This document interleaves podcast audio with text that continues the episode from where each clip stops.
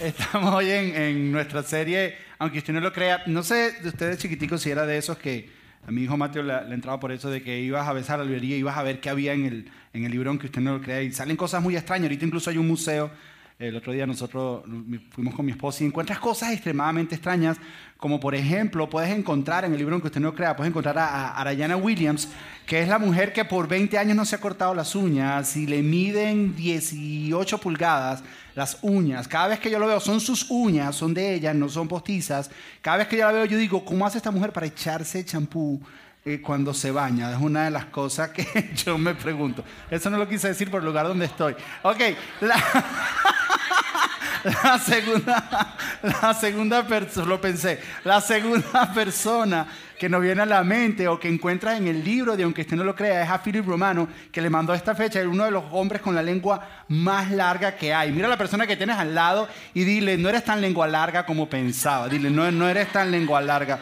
Este chico parece que tiene unas lenguas más largas del mundo. Yo pensé que tenía la lengua larga porque personalmente la tengo larga, pero este ganó. O, o te puedes encontrar a Robert Rutherford, que creo que se dice así el nombre, que es el hombre más alto que ha existido. Ocho pies llegó a medir, más de ocho pies. Esa persona que está a la par es una persona normal. Ese no es Mario y Alberto. Ese es una persona normal y este hombre pide ocho pies de altura. Son cosas muy raras que uno puede llegar a ver en el libro de Aunque usted no lo crea. Y de la misma manera, muchas veces cuando leemos la Biblia y la agarramos, a veces hay ciertas historias que tú las lees y tú dices, ya va, espérate, espérate, espérate. Esto no lo creo, esto parece increíble. Estas son historias que son difíciles de comprender y difíciles de creer. Y eso es lo que queremos hacer en esta serie. Queremos agarrar algunas de esas historias que parece que son increíbles eh, y vamos a tratar de sacar algunos principios, algunas lecciones de vida, algunos principios que intersecten nuestras vidas que podamos aplicar. Vamos, precisamente, vamos a, por tres semanas vamos a estar agarrando historias del libro de jueces. Eh, y ahorita les voy a explicar un poco el libro de jueces, dónde se encuentra en la historia y cómo, cómo encajamos el, el contexto. Pero el libro de jueces eh, es bien particular porque el libro de jueces, cuando tú empiezas a leer las historias, a mí me recuerda un poco a mi abuelo Chucho, el abuelo, el papá de mi mami, que ya que falleció, pero mi abuelo Chucho cuando uno va creciendo con el abuelito, por lo menos esa era mi experiencia con, con mi abuelo, era que mi abuelo me parecía como anticuado, era el viejito, el anticuado, ¿no?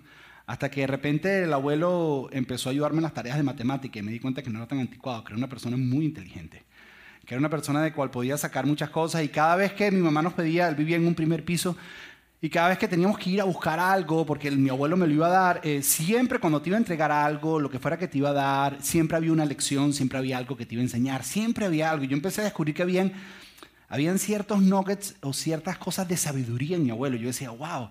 Y después con el tiempo empecé a conocerlo, ya empecé yo a tomar conciencia y empecé a tener una relación con mi abuelo y me di cuenta, em, descubrí que él había sido operador de telégrafos cuando los teléfonos no existían. Entonces comunicaciones le venían de diferentes lugares del mundo y habían historias interesantes. Entonces ahora mi abuelo no solamente dejó de ser anticuado y tenía sabiduría, pero se convirtió en una persona interesante, una persona chévere de conocer, chévere de escucharle las historias. Así es el libro de jueces, cuando tú empiezas a leerlo, tú dices, son historias anticuadas, pero cuando empiezas a pasar tiempo con él, dices, wow, aquí esto es interesante. Y luego empiezas a meterte más profundo y empiezas a descubrir estos principios de vida, estas lecciones de vida que puedes aplicar en tu diario vivir y pueden intersectar y pueden cambiar tu vida. La historia que escogimos el día de hoy es una historia que posee muchísimo de esto, tiene muchísimos lecciones de las que podemos sacar y a nosotros nos fue bien difícil poder resumir todo en una sola lección. Nosotros aquí en Iglesia Oral podemos dar un montón de pasajes, pero al final queremos que te lleves una sola idea y para nosotros fue difícil, estuvimos debatiéndonos si hacemos una serie completa de esta historia nada más o estuvimos debatiéndonos, ¿será que hacemos cinco puntos? Y lo que decidimos es que al final va a haber la enseñanza general de toda la historia, pero durante la historia vamos a hacer varias paradas y vamos a decir esto es una lección de vida que lo puedes aplicar en cualquier momento, pero al final la que queremos que apliques con más profundidad en tu vida es la del final. Vamos a cubrir aproximadamente tres capítulos de la Biblia y no los vamos a leer versículo a versículo por cuestión de tiempo. Más o menos a eso de la una, los ojos de ustedes empiezan a poner blanco y les empieza a dar hambre. Entonces nosotros, eso es nuestra medida, entonces nos empezamos a apurar para terminar a tiempo.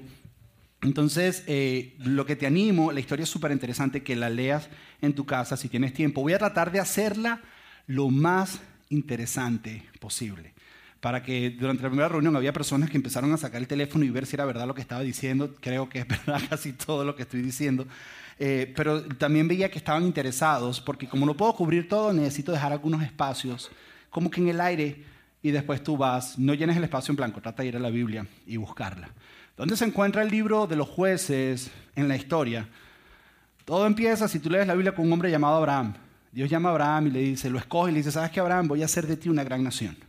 Y te voy a dar una tierra prometida. Pero esta nación que voy a hacer va a ser algo muy particular porque todas las demás naciones de la tierra van a ver esta nación y van a decir, así es que vive una nación que está cerca de Dios. Así es que vive una nación que sigue los, los, las leyes de Dios o las ordenanzas de Dios. Era una nación que iba a ser un ejemplo para las demás naciones.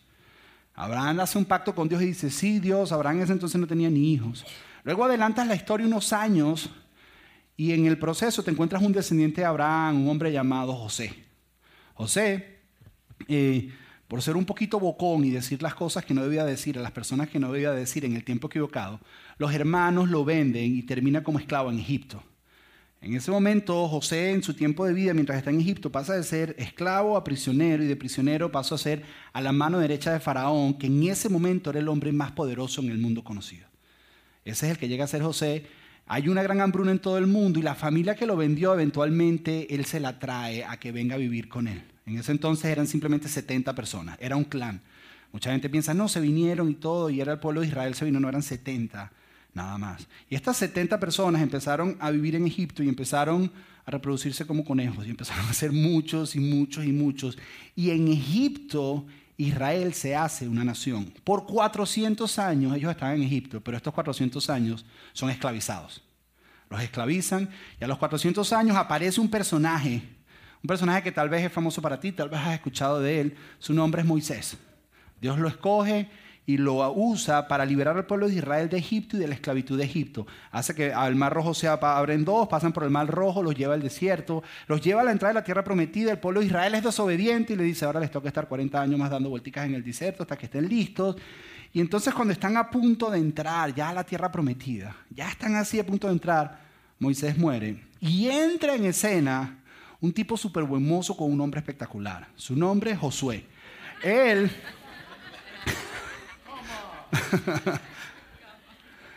Él hace que el, río Jordán se abra en dos, pasa al otro lado del río y conquista una parte muy importante de la tierra prometida. Esta tierra fue la que Dios le prometió a Abraham hace 400 años.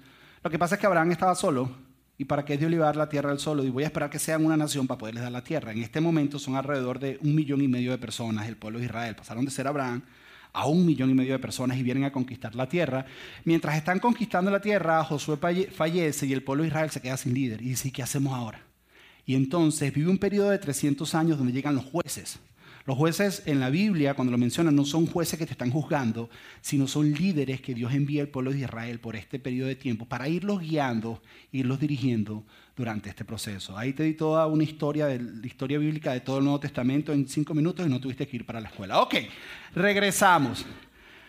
El pueblo de Israel durante estos 400 años, que más o menos ocurre entre el año 1300 a.C. y 1000 a.C., estos 300 años el pueblo de Israel tiene una peculiaridad de que se aparta de Dios y vuelve otra vez a Dios.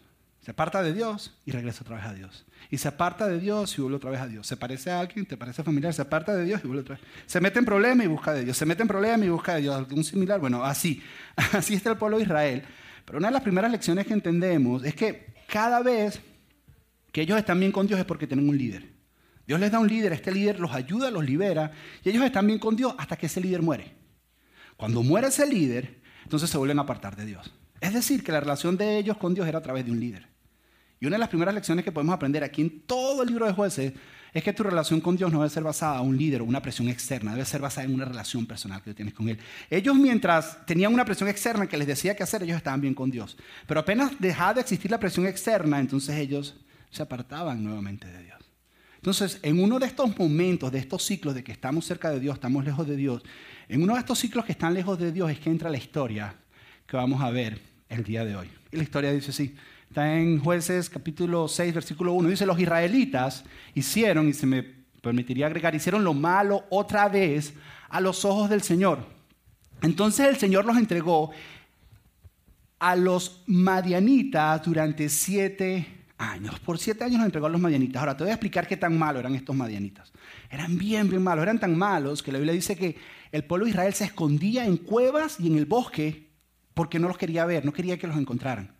Que cuando llegaban a, hacerle maldad a Israel no se podía contar la cantidad de cuántos eran. ¿Qué era lo que hacían los madianitas? Los madianitas hacían lo siguiente. Cada vez que el pueblo de Israel era tiempo de cosecha, ellos sembraban todo el año, pero cuando era el tiempo de la cosecha, los madianitas llamaban a todos los pueblos alrededor y decían, vamos a ir a someter a Israel. ¿Qué hacían? Llegaban, les robaban toda la cosecha, les robaban todo el ganado, les robaban todo. Los dejaban pasando hambre y se iban.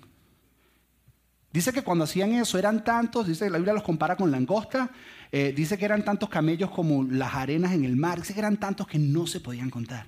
Y estos hombres, ¿qué es lo que hacen? Simplemente vienen y como dice que en Venezuela los tienen sometidos. No los dejan hacer absolutamente nada. Ahora, siete años suena muy rápido para nosotros. Ahora yo quiero que tú te imagines tu vida hace siete años atrás. Piensa un momento en tu vida hace siete años dónde estabas y dónde te encontrabas.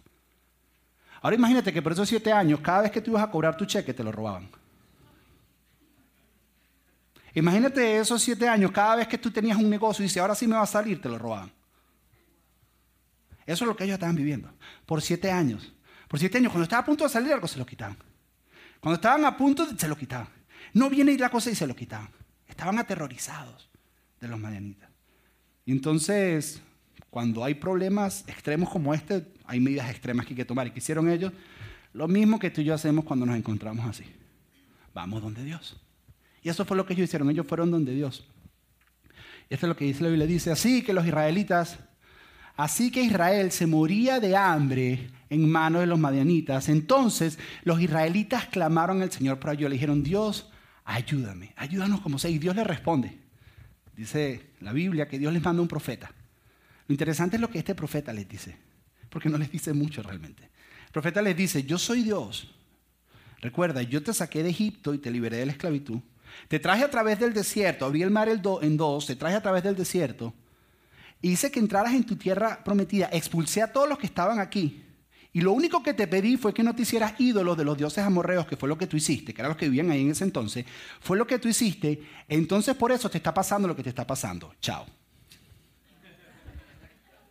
En pocas palabras le dijo, lo que tienes te lo mereces, tú te lo buscaste, yo te lo advertí. Chao. Y se va. Y pareciera como que si Dios no le dice más nada. Pero mientras este profeta da este mensaje, Dios empieza a hacer detrás de las cortinas, empieza a hacer algo.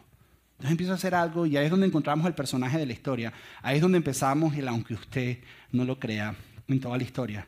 Y Dios se encuentra con un hombre. Tal vez lo has oído mencionar. La historia dice lo siguiente. Dice, después el ángel del Señor vino y se sentó debajo del gran árbol de Ofrá. Ahora, el ángel del Señor, voy a hacer un paréntesis aquí. Cuando tú la Biblia lees el ángel del Señor, es lo que se conoce teológicamente como una teofonía. ¿Qué, es eso? Es Jesús o la segunda persona de la Trinidad en el Antiguo Testamento. O sea, este ángel del Señor es Jesús, pero todavía no es Jesús, porque no ha nacido. Para que sea Jesús, o sea, es Jesús, pero no es Jesús, ¿me entiendes? Eh, es la segunda persona en la Trinidad. O sea, este hombre está hablando con Jesús, pero él todavía no es Jesús porque no ha nacido para que sea Jesús, pero es la segunda persona en la Trinidad. Y este hombre está ahí conversando con Jesús y se le acerca. Le dice lo siguiente, dice, Gedeón, porque fue el que se encontró, hijo de Joás, estaba trillando trigo en el fondo de un lagar. Y aquí voy a hacer un paréntesis. Un lagar es una prensa para preparar vinos. Eso es lo que es un lagar. Entonces, Gedeón estaba ahí en ese lugar, no estaba lleno de uvas, es el lugar donde ponen las uvas y tú pisas y pisas para que salga vino, y es un lugar profundo, y Gedeón estaba en el fondo del lagar, en el fondo de la prensa y estaba trillando trigo. Ahora, la manera en que trillas trigo en esa época es que tienes que irte a un lugar abierto, probablemente una cima, un lugar donde haya viento, porque tú sacas el trigo, tú tiras el trigo al aire, el viento se lleva la paja o la cizaña y las semillas de trigo caen y así es la manera en que tú trillas.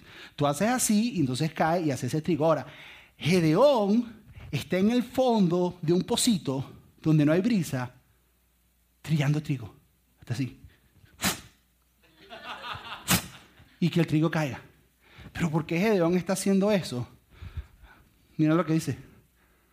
Dice, en un lagar para, para esconder el grano en los medianitas. ¿Qué está haciendo Gedeón? Está asustado de que estos me lo encuentren. Entonces está en un huequito, asustado, así, trillando el trigo ahí, agarrando semilla. Y entonces llega Dios y lo mira y le dice, necesitas ayuda.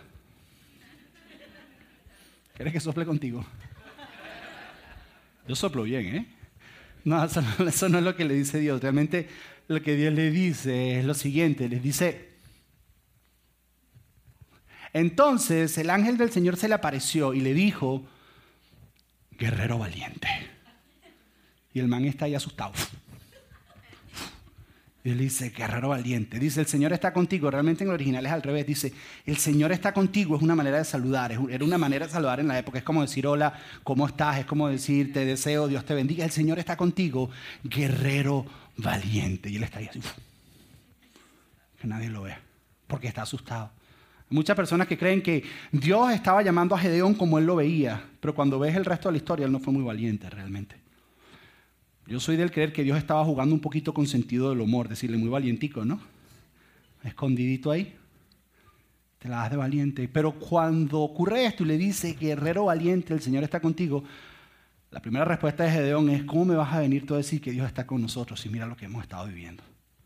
Tenemos, tenemos siete años viviendo, estos hombres nos tienen, nos tienen sometidos, no nos dejan avanzar, no podemos lograr nada. Dice, no podemos. ¿Dónde están los milagros? ¿Dónde está el, dónde está el Dios que nos sacó de Egipto? ¿Dónde, ¿Dónde está todo eso? Eso es lo que le dice Gedeón a Dios y Dios le contesta, ok. Perfecto, Gedeón, levántate tú en tu fuerza y ve y libera a Israel de los medenitas. Y Gedeón le dice, hey, ya te equivocaste. Sí, porque así todos nosotros reclamamos a Dios y cuando Dios nos dice cómo salirnos del rollo, no queremos decir, no, no, te equivocaste. Entonces le dice, ok, ve tú y hazlo. Ve tú y haz lo que tienes que hacer. Y dice, te equivocaste, mira, Dios, mira, te equivocaste porque, número uno, yo soy de la peor tribu de Israel. No solo soy la peor tribu, soy de la peor familia de la peor tribu de Israel. Y soy el peor de mi familia. O sea, lo peor de lo peor, yo creo que te equivocaste. A lo que Dios le contesta y le dice, que Gedeón, tú no has entendido. Es que yo estaré contigo. No se trata de quién tú eres, se trata de que yo voy a estar contigo. Ahora, ¿cuántos de nosotros nos gustaría que en un momento difícil de nuestra vida, en un momento de encrucijada, en un momento así como el que está viendo Gedeón, o en un momento de tensión o de crisis, se nos aparezca Dios en persona y nos diga, no te preocupes, yo estoy contigo? ¿Cuántos anhelaríamos que en un momento así que tú estás viviendo, dices, ¿sabes qué? No te preocupes. Eso para mí sería suficiente. ¿A quién hay que pegarle? ¿Tú estás conmigo? ¿A dónde vamos? Eso sería suficiente.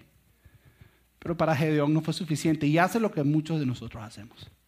Mira lo que hace Gedeón después que Dios le dice, Dios, yo estoy contigo. Le dice, si de verdad cuento con tu favor, es decir, si de verdad estás conmigo, porque es que no te lo creo mucho. Así como cara de mentirosito.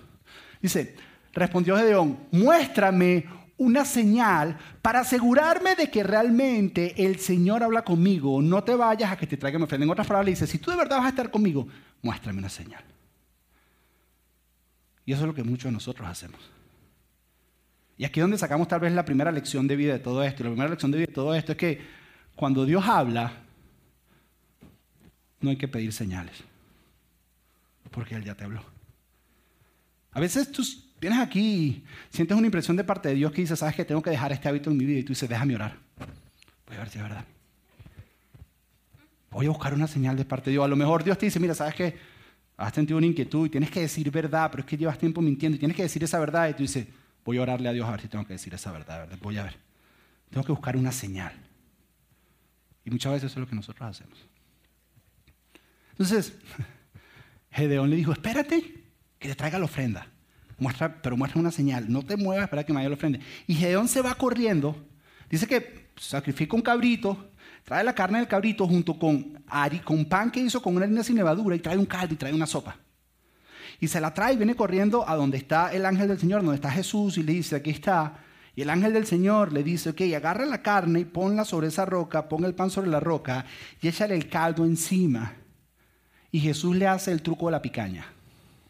Cuando lo pone ahí, agarra la vara que tiene, la toca, la piedra se prende en fuego y consume todo. Y en el momento que eso ocurre, en el momento que está ocurriendo eso, Jesús desaparece. El ángel del Señor desaparece y Jesús se queda como wow ahora sí estoy en problemas. Pero no hay nada mejor para llamar tu atención que el truco de la picaña. Ahora Dios tenía la atención de Gedeón y dijo, ok, este tipo, este tipo sí es Dios, este tipo la tiene claro, se me hizo un barbecue aquí delante de mí, buenísimo. Por lo menos hambre no voy a pasar. Entonces Dios le da su primera misión a Gedeón y le dice, ok, en la noche le dice, necesito que hagas lo siguiente, Gedeón. Se le aparece y le dice, necesito que destruyas el altar que tu padre le hizo al dios de Baal, dios de los amorreos. Su padre le había hecho un altar. Necesito que lo destruyas. Y destruyas también el altar, porque el problema por el cual Israel estaba donde estaba es porque se, guió a sus dioses. Que destruyas el altar de la diosa Cera que también se hizo. Y con todos los escombros vas a, levantar un altar y vas a ofrecer un sacrificio para mí. Después, después de esa señal, después de la, del, truco de la picaña, después de la, la piedra ardiendo y consumiéndose, ¿quién no iría? Yo voy para las que sea. Y Dios está conmigo. Entonces eso es lo que hace Gedeón. Mira, dice, dice, entonces Gedeón llevó a 10, perdón, entonces Gedeón llevó a 10 de sus criados e hizo lo que el Señor le había ordenado. Él fue e hizo lo que Dios le había ordenado. Gedeón valiente. Y continúa y dice, pero lo hizo de noche. Porque tenía miedo a los demás miembros de la casa de su padre y a la gente de la ciudad. Así como muchos de nosotros que somos los agentes secretos de Dios. No queremos que nadie sepa que estamos viendo una iglesia. Y venimos a esta porque ni parece iglesia. Así que si los traemos ni sienten que somos cristianos. No, no queremos que sepan. No, y que sepan que oro. No, no, y que sepan que... No, yo con mi vida, yo. Eso es lo que estaba haciendo, como muchos de nosotros lo hacemos. Fue calladito y lo hizo. Después de esa señal que Dios le había dado. Dice que en ese entonces el pueblo que estaba ahí se levantaron en la mañana y vieron que todo estaba destrozado y trataron de investigar quién era y contrataron el CSI de la época y entonces descubrieron, parece que Gedeón no había sido muy bueno y siguieron todas las pistas y llegaron a donde Gedeón le tocaron la casa del papá y le dijeron, saca a tu hijo que lo vamos a matar. Donde se para el papá y dice, si Baal es realmente un Dios, porque ustedes lo tienen que defender? Déjenlo que se defienda solo. Que le haga algo a mi hijo si mi hijo le hizo algo. Entonces lo dejan en paz y lo dejan tranquilo a Gedeón por un tiempo. Pero llega el momento ahora donde la historia se pone buena. Llega el momento donde la historia empieza a generar, a generar tensión. Y es que empieza a ocurrir lo siguiente. Dice, poco tiempo después, ah, ok, poco, tiempo después, los ejércitos de Medián, de Amalek y del pueblo del oriente formaron una alianza en contra de Israel, cruzaron el Jordán y acamparon en un valle que tiene un nombre extraño. Entonces, ¿qué significa? ¿Qué significa esto? Lo que significa es lo siguiente, llegó la hora de la cosecha para Israel, es hora de someterlos. Entonces, ¿qué hacen? Vamos a llamar a todos nuestros aliados, vamos a llamar a todos nuestros amigos, juntémonos todos, pongámonos en el valle y cuando Median diga, es tiempo, vamos a ir y vamos a acabar con ellos como lo hacemos todo el tiempo. Gedeón se enteró, sintió una impresión de parte de Dios y empezó, como sabía que Dios le había llamado a esto, empezó a llamar a todos los hombres de Israel para luchar contra estos hombres que habían llegado. 32 mil hombres le llegaron. Todos respondieron, sí, vamos. Y ninguno de estos sabían las señales, ya estaban cansados, querían ir pelear, no aguantaban más. 32 mil hombres. Pero entonces, Gedeón quería estar seguro, porque él todavía no sabía si Dios estaba con él o no. Entonces Gedeón quería estar seguro. Entonces, después que tienen los 32 mil hombres, todos responden, nadie se imaginaba que iba a responder esto. Gedeón le dice lo siguiente, le dice, después Gedeón le dijo a Dios, si de verdad vas a usarme para rescatar a Israel como tú lo prometiste, tú lo prometiste, pero si de verdad me vas a usar, demuéstramelo de la siguiente manera. Entonces le pone una señal a Dios, ¿qué es lo que hace Gedeón? No, no, no agarramos lana porque no encontramos, pero Gedeón saca una alfombra y dice, mira Dios, este aquí quiero que me lo demuestres. Yo, yo voy a sacar esta alfombra de lana, ¿verdad? Y la voy a poner en la puerta de mi casa en la salida. Entonces, yo lo único que necesito es que para que sea una señal, mañana cuando amanezca, yo necesito que todo el piso esté seco y que la alfombra esté mojada. Eso es lo que yo te pido. Que todo el piso esté seco y que la alfombra esté mojada. Dios le dice, ok, no está tan difícil. Gedeón se va a dormir y se despierta. Y en la mañana, todo el piso está seco y la alfombra está mojada. Dice que está tan mojada que Gedeón la agarra y la exprime y puede sacar un vaso completo de agua. Y Gedeón dice, sí. Y esto me lo imagino yo, esto no, está en la Biblia, pero mientras Gedeón está imprimiendo, se le acerca un amigo y le dice, ¿qué haces? Mira, es que le puse esta señal a Dios para ver si vamos a la guerra o no. Y yo le dije que, que si esto amanecía mojado y el piso seco, entonces era señal de parte de Dios. Y el amigo le dice, pero eso ocurre todas las mañanas. Y dice, pero ¿cómo así? Sí. Tú no sabes que todas las mañanas aquí en el desierto hay un rocío Y el rocío, si tú pones lana, va a quedar atrapado dentro de la lana y el suelo se va a secar porque estás en el desierto y se va a chupar todo el rocío. Y entonces la lana todas las mañanas tiene agua, me pasa todos los días al frente de mi casa.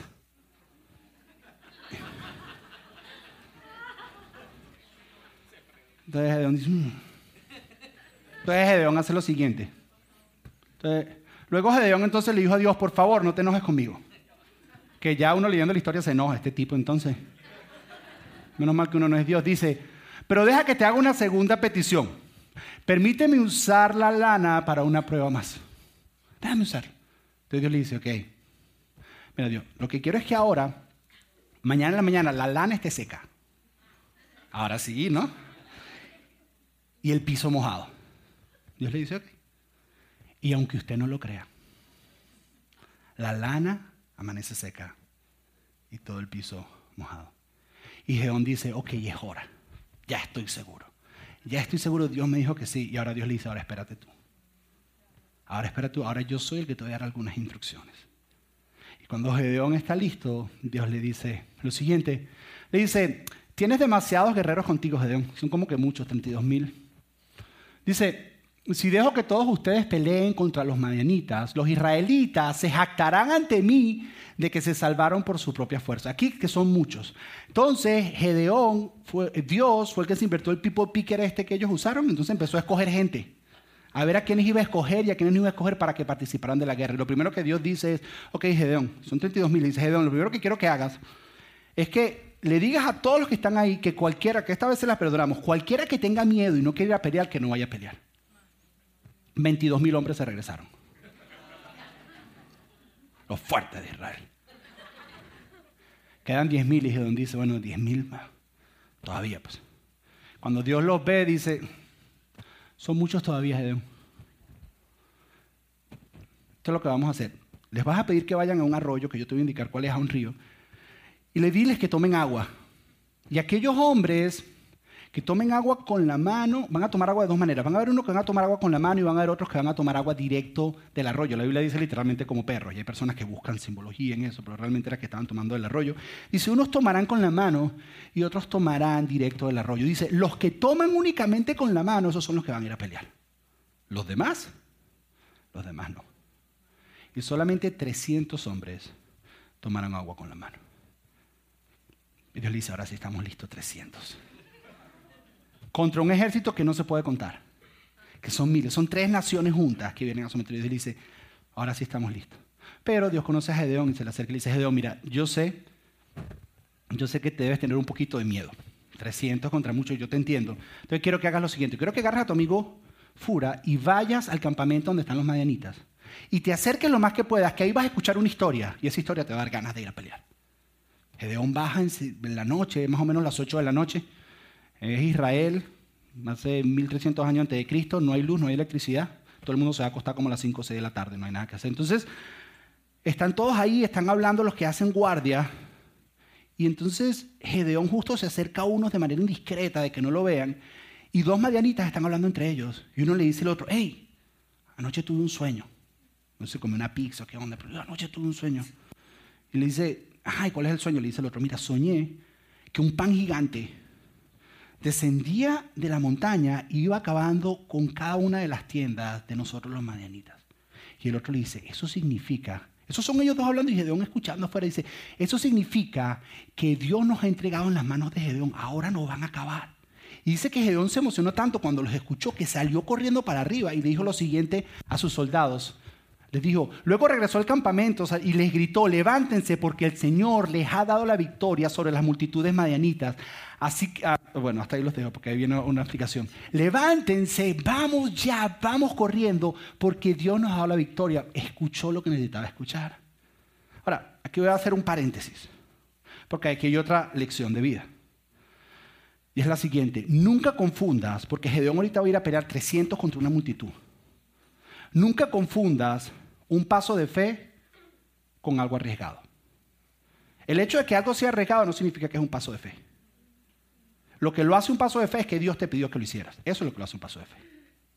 Si tú haces algo arriesgado que Dios no te pidió, eso no es un paso de fe, eso es ser tonto. Si tú haces algo arriesgado que Dios te pidió, entonces sí es un paso de fe. ¿Qué es lo que te estoy queriendo decir? Que lo que hace un paso de fe no es que sea arriesgado. Porque hay un mover por ahí que todo tiene que ser arriesgado, todo tiene que ser un milagro, todo tiene que ser, y todo es el riesgo, todo es el riesgo, todo es el riesgo. La pregunta es que si Dios les ha pedido que hagan eso. Porque si Dios no te lo pidió, realmente no es un paso de fe. Si tú tomas un riesgo que Dios no te pidió, es diferente la manera en que Dios te recoge a si tomas un riesgo que Dios te pidió. Si tomas un riesgo que Dios te pidió, Dios te rescata en el aire, porque es parte de su plan. Si tomas un riesgo que Dios no te pidió, Dios te recoge en el fondo. Porque Él no te pidió, siempre te va a recoger. Entonces, a veces pensamos que pasos de fe son cosas arriesgadas. Mira, qué, qué, riesgo. Aquí lo que hacía que fuera un paso de fe no era que eran 300, era que Dios lo había pedido. Entonces, cuando tú vayas a dar un paso de fe es en base a que Dios te pidió que hicieras eso. Tienes que tener esa seguridad.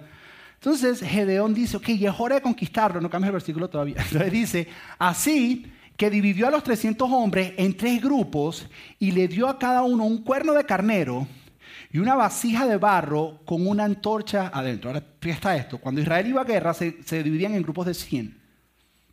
Por eso dividió en tres grupos, eran 100, 100 y 100. Y a cada hombre, no a cada uno de los grupos, sino a cada hombre le entregó un carnero, le entregó una vasija, le entregó una antorcha. Y continúa diciendo Gedeón.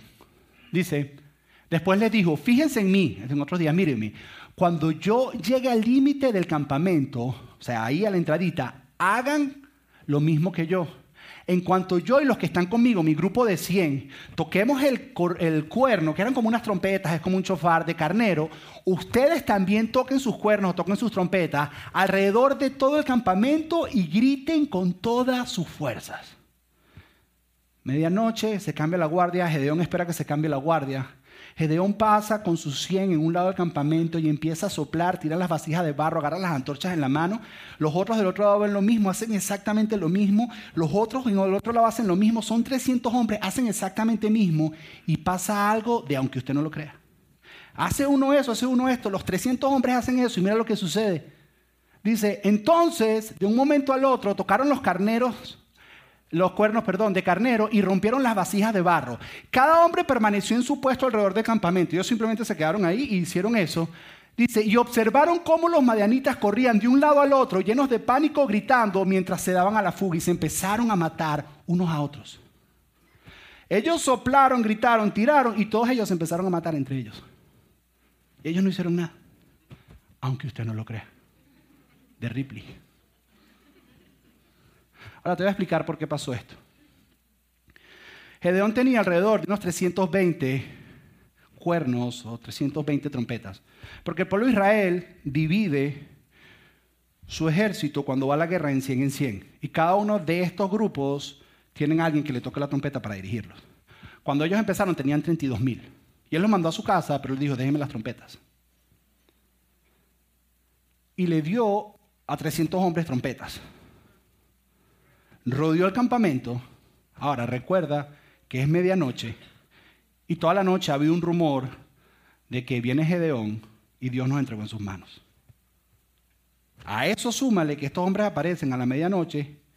Son tres pueblos que no se conocen entre ellos y creen que en vez de 300 hombres le vienen 32 mil hombres se llenan de pánico, ninguno de ellos se mueve, ellos piensan que todos los que se están moviendo son que los vienen a, la guerra contra ellos y ellos sacan las espadas y se empiezan a matar los unos a los otros porque no se conocen, porque es de noche. Y de esa manera Dios le da la victoria a Gedeón. Sin levantar un arma. Pero la historia no termina ahí. Dice, wow, qué bueno. Y Gedeón queda como el héroe. Pero ahí no termina la historia. Después que matan a todos los reyes, después que los rambos nuevos que salieron cuando van ganando persiguiendo a todos los madianitas por todos lados, el pueblo le hace una propuesta a Gedeón y le dicen lo siguiente. Le dicen, entonces los israelitas le dijeron a Gedeón, gobiérnanos. Tú y tu hijo y tu nieto serán nuestros gobernantes. Conviértete en nuestro rey, conviértete en nuestro presidente, como lo quieras llamar, porque nos ha rescatado de Medián. Gobiérnalos. Tú eres un buen líder. Él no sabía la historia del, pan, la cosa. No Pero gobiernanos. Gedeón le, parece que Gedeón le entiende y Gedeón les contesta esto. Pero Gedeón le respondió, yo no los gobernaré, ni tampoco mi hijo, el Señor los gobernará. Que tú dices, wow, qué espiritual es. Pero continúa y dice, sin embargo, tengo una petición que hacerles. Ah, que cada uno de ustedes me dé un arete del botín que recogieron de sus enemigos caídos. En ese entonces los hombres usaban aretes, usaban anillos. Dice, cada uno de ustedes me, dé uno de esos del botín que recogieron. Acuérdense que no se podían contar. Entonces dijeron, no hay problema, y empezaron a recoger la Gedeón. Y recogieron 47 libras de oro, 19 kilos de oro para Gedeón. ¿Qué va a hacer Gedeón con eso? Y aquí es donde está lo interesante. Les acaba de decir, Dios los gobernará. Ni yo ni mis hijos. Pero deben eso. Y miren lo que hace Gedeón con el oro que le dan. Entonces Gedeón hizo un efod sagrado con el oro y lo puso en Ofrá, donde empezó todo, su pueblo natal.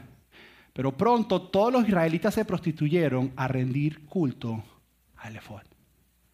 Ahora todos estaban haciendo un ídolo del efod que Gedeón había hecho. Dios lo liberó, lo sacó de la crisis y volvió al mismo punto donde estaba. Al mismo punto. Ahora, tú lees esto y dices aquí que es un efod. No sé. Ni nadie sabe. Pero tenemos algunas indicaciones que la Biblia dice. Y la Biblia dice que el efod era un chaleco que se ponía el sumo sacerdote en Israel. Tenía diferentes piedras, era de metal y tenía piedras. Y que el sumo sacerdote lo usaba en ciertas ocasiones cuando Dios se lo indicaba para determinar la voluntad de Dios, pero la manera en que lo hacía era a través de suerte.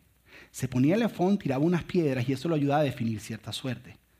Pero parece que se puso trending el efod y la gente empezó a hacer efod personales en sus casas. Y en vez de buscar de Dios o saber lo que Dios decía en su palabra, ellos empezaron a decir, no sé Dios qué es lo que tengo que hacer, sacaban el efod, lo tiraban y decían, ok, esto es lo que tengo que hacer. Y empezaron a sustituir la relación con Dios por el efod. Y ahora, ahora Gedeón hace uno grandotote y les dice, el día que no sepan la voluntad de Dios y quieran señales, vengan delante de este efod y tienen suerte y ahí van a saber qué es lo que tienen que hacer. Eso básicamente es lo que les está diciendo. Y el pueblo de Israel dejó de buscar de Dios y las enseñanzas, entonces ahora siguen un efod.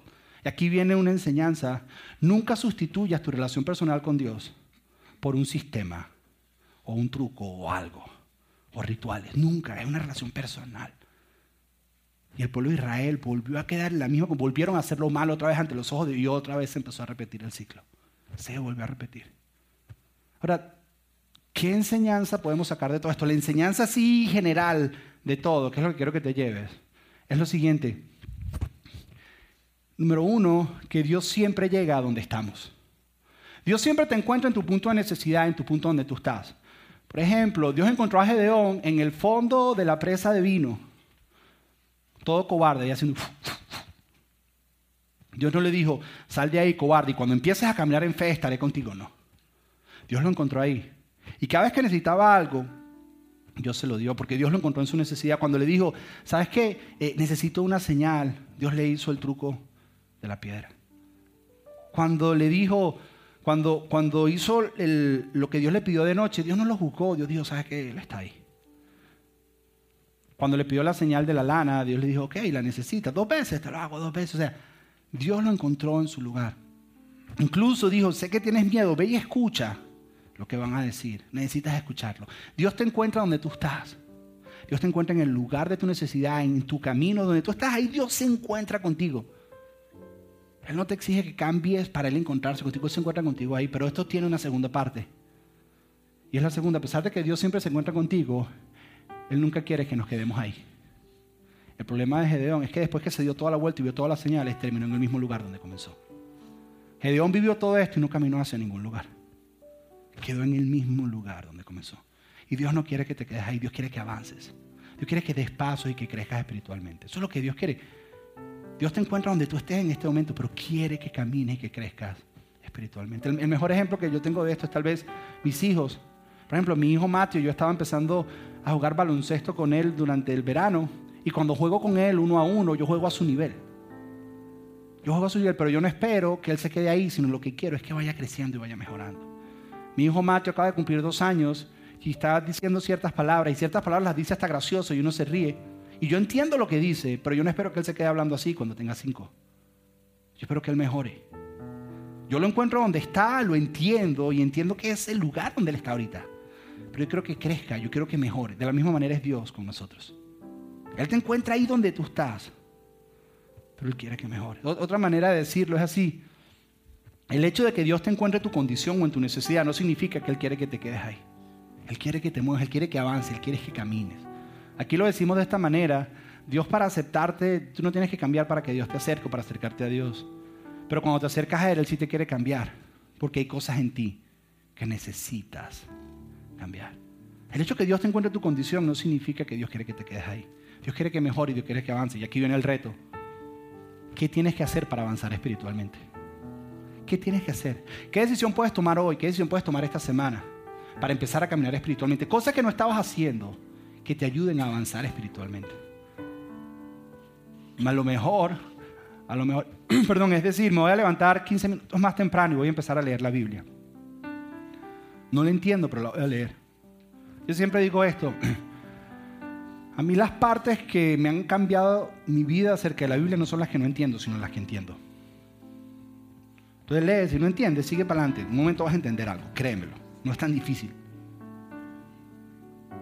Y cuando entiendas algo, entonces aplícalo. A lo mejor voy a empezar a sacar un tiempo antes, voy a empezar a hablar con Dios. No lo hago. Voy a buscarme un plan en YouVersion, en la Biblia esta que tú vas, y voy a empezar, voy a empezar a pasar tiempo y a hablar con Él. A lo mejor, uno que te recomiendo, mira, con todo mi corazón, a lo mejor lo que tienes que hacer es involucrarte en uno de los grupos que vamos a empezar. No te imaginas cómo creces espiritualmente en esos grupos. Las relaciones que se dan, lo que Dios hace.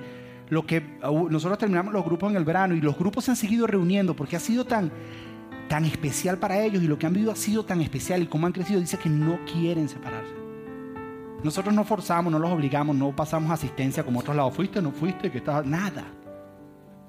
Entonces, tal vez unirte a un grupo es lo mejor que puedes hacer. A lo mejor es decir, bueno, necesito, voy a involucrarme a servir en iglesia de ¿En qué necesitan ayuda? Voy a, voy a ayudar. A lo mejor ese es el paso que tienes que dar para crecer un poco más espiritualmente. Pero Dios hoy te encuentra donde tú estás, pero Él no quiere que te quedes ahí. La pregunta es qué vas a hacer tú. Porque Gedeón se dio toda una vuelta y ganó batallas. Y vio señales de Dios. Yo conozco personas que tú ves señales de Dios en su vida. Tú ves, pero están en el mismo lugar. Los ves y en ciertas áreas de su vida están en la misma condición, en el mismo lugar. Tú dices, pero ¿qué pasa? Dios no quiere eso. Dios no quiere que te quedes ahí. Entonces, ¿qué puedes hacer hoy? ¿Qué puedes hacer esta semana? Que tú digas, ¿sabes qué? Yo no, yo no quiero seguir en el mismo lugar. Yo quiero avanzar. Es tu responsabilidad, no es responsabilidad de ninguno de nosotros. Porque si fuera responsabilidad de nosotros, te va a pasar como le pasaba al pueblo de Israel con los jueces. Cada vez que dejes de tener la presión externa, cada vez que tal vez no puedes venir ese domingo a la iglesia, o tal vez, ¿qué es lo que pasa? Entonces, como no me están vigilando, como no me están diciendo. Además, aquí no te vigilamos, por cierto. ¿Qué puedes hacer? Y la decisión de esto es independiente para cada uno de nosotros, porque Dios nos encuentra cada uno en nuestra necesidad y todos somos diferentes aquí. Y todos estamos diferentes en el viaje. Entonces, aunque usted no lo crea, Gedeón terminó en el mismo lugar donde comenzó. Pero Dios no quiere eso en tu vida. Dios quiere que avance. Cierra tus ojos ahí, vamos a orar. Padre, te damos gracias, Dios. Gracias por estas enseñanzas, Señor. Gracias por lo interesante que se han convertido estas historias en nuestra vida. Gracias. Gracias por dejar grabada la, vida de Gedeón, Señor, en, en la Biblia. Y que nosotros podamos aprender que tú nos encuentras en nuestra necesidad. Nos encuentras en nuestra condición. Nos encuentras en el lugar donde estamos. Pero nos amas tanto que no nos quieres dejar ahí. Nos amas tanto que quieres algo mejor para nosotros. Pero ayúdanos a entender que para salir de donde estamos, tú nos ayudas, pero hay una parte que nosotros tenemos que hacer. Y cada uno de nosotros tomamos esa decisión, si ya sea involucrarte en un grupo, ya sea eh, inscribirme para los próximos bautismos, ya sea ser parte de Next, ser parte de Iglesia Adoral, en lo que sea que estamos sirviendo, lo que sea, empezar a leer la Biblia, empezar a orar y a pedirte las cosas, empezar a hablar contigo Empezar a involucrarte en mi vida, Dios. Que tu intervención en mi vida no sea una hora los domingos, sino que sea todos los días, todo el tiempo. Ayúdanos, Señor. Espíritu Santo, pon en nosotros el querer como el hacer y la capacidad de poderlo lograr. En el nombre de Jesús. Amén.